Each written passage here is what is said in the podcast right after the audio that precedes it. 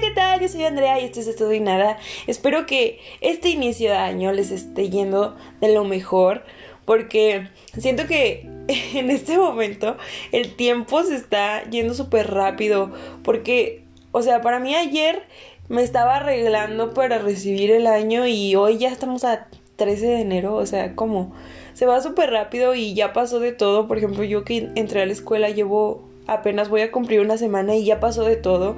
Me cambiaron de grupo, este, tengo nuevas materias, ahora voy a, a licenciatura. O sea, han pasado muchísimas cosas en tan poco tiempo y se siente raro, no sé. Me gusta, pero me asusta demasiado eh, todo este cambio y todo el tiempo que se me está yendo. Y a lo mejor siento que cuando era chiquita pues el tiempo lo sentía muchísimo más pesado, sentía que, que una hora era eterna y ahora no, como que me doy cuenta de que una hora no es nada, media hora se va súper rápido y pues 15 minutos, o sea, son muy pocos y esto me hizo pensar en muchas cosas, por ejemplo, quería platicarles algunas cosas en este podcast y siento que por ejemplo, admiro muchísimo a mis papás, a mi papá y a mi mamá, porque desde muy jóvenes ellos ya sabían qué era lo que quería. O sea, me refiero a que a mi edad, de, ah, en este momento yo tengo 20 años y a mi edad ellos ya estaban pensando en casarse, en comprarse una casa, ya tenían el trabajo, pues siento que para ellos indicado. Yo admiro mucho a mi papá porque veo que él disfruta cada día de su trabajo. Él ama su trabajo y quiero sentir eso quiero descubrir eso, pero es como que a mi edad él ya había encontrado su pasión y a lo que se quería dedicar y me da miedo que yo a su edad en estos momentos, o sea, siento como que cómo él lo hizo para pues encontrarlo tan rápido porque yo siento que todavía a lo mejor no me he dado como la experiencia a muchas cosas para poder descubrir a lo que me quiero dedicar durante toda mi vida, pero siento que él tampoco. Es como que él siempre a lo largo de su vida tuvo trabajos pues pequeños, tuvo oficios de pues de repartidor o de cosas así en una tortillería, pues cosas de, de sus tiempos, ¿verdad? Y él a sus que 22 años, 23 años ya tenía una familia, una casa, un trabajo estable y resulta que ese trabajo es el que ha hecho durante casi 40 años, creo que lleva como 35 años haciendo lo mismo. Y lo sigue amando con la misma pasión que lo amaba hace esos 35 años. Y yo quiero sentir eso, quiero saber pues esa como tipo fórmula para descubrir a qué se quería dedicar durante toda su vida y cómo supo, cómo estaba seguro que después de 35 años de hacerlo iba a sentir el mismo gusto, la misma emoción por hacer las cosas. Obviamente ha tenido un poco de cambios alrededor del tiempo, pero van enfocados a lo mismo, va haciendo lo mismo. Y me gusta que a la edad que tiene mi papá, no es que diga que está muy grande, pero él está muy abierto a, pues vaya, a aprender cosas nuevas. O sea, de la misma rama de su trabajo, él está dispuesto a aprender a hacer otras cosas pero pues como enfocadas en lo mismo. por ejemplo, a él le gusta mucho viajar, las carreteras, le gusta hacer todo eso. Y o sea, ¿cómo supo que esa era su pasión tan joven? Porque pues yo como que tengo una noción de lo que quiero hacer, pero no estoy segura de que esa cosa la quiera hacer durante 35, 40 años para ya poder jubilarme o así. Entonces, me da miedo no saber encontrar eso y batallar y al último no tener como ese esa experiencia laboral en alguna empresa o en algún trabajo en el, en el, que esté haciendo lo mismo y lo haga con la misma pasión que el primer día después de tanto tiempo. O sea, eso es lo que me da más miedo. También mi mamá es así. Ella desde joven trabajó y supo que esa, ese campo era para ella. Y pues siento que yo aún no lo encuentro. Espero que ustedes no estén en esta situación o si están en esta situación me entiendan. Y y siento, no sé, como que no, les no le deseo a nadie este tipo de confusión, porque pues de verdad yo sí quiero aprender a disfrutar a lo que me voy a dedicar. A lo mejor nosotros es lo que debemos de aprender, no tanto a, acostumbrarnos a un trabajo, sino aprender a amarlo y acostumbrarnos a, a, los cambios y a lo que pueda pasar. Y es como que me da miedo. Es también como en todos los aspectos, en la carrera, en, en, todo, en planificaciones familiares. Es como que en un momento dices, ah, sí quiero tener una familia y en tres años la piensas mejor y dices, no, pues mejor me caso y ya, y no quiero tener hijos. O sea, vamos evolucionando de una manera, pues, en la que, pues sí, vamos madurando más y vamos teniendo otras opciones y las vamos considerando.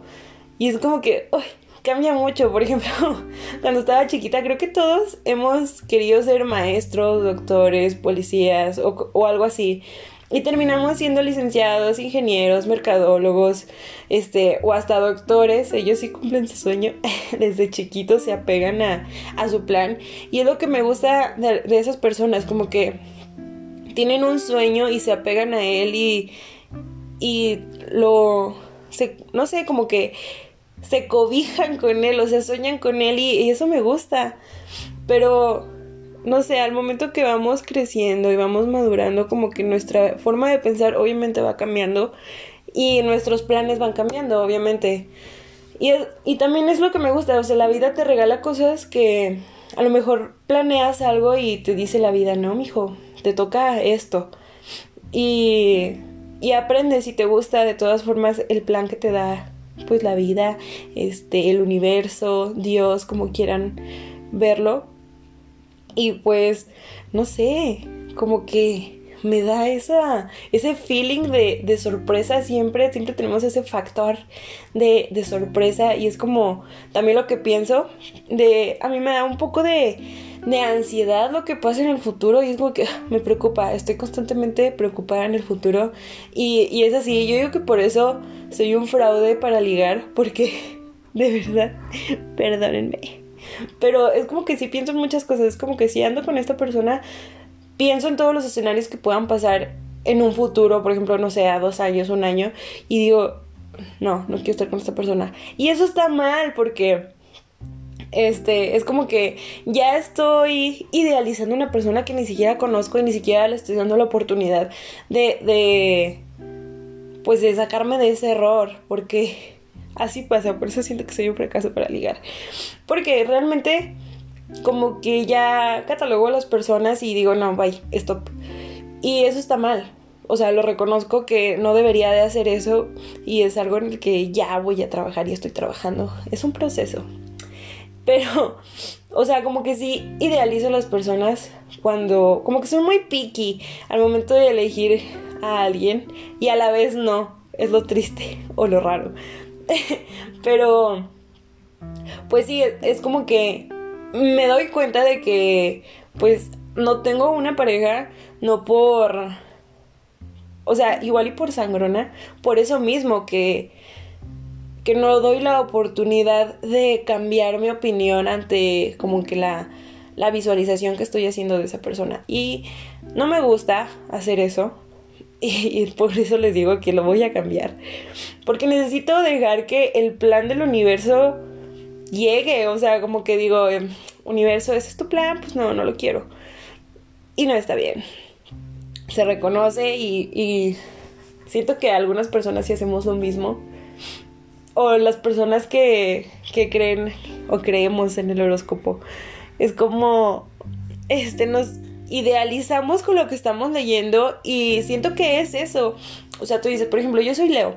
Este, leo mi horóscopo de Leo de la semana y, y si yo me dejo, hago que con mi mente hago que pase lo que acabo de leer.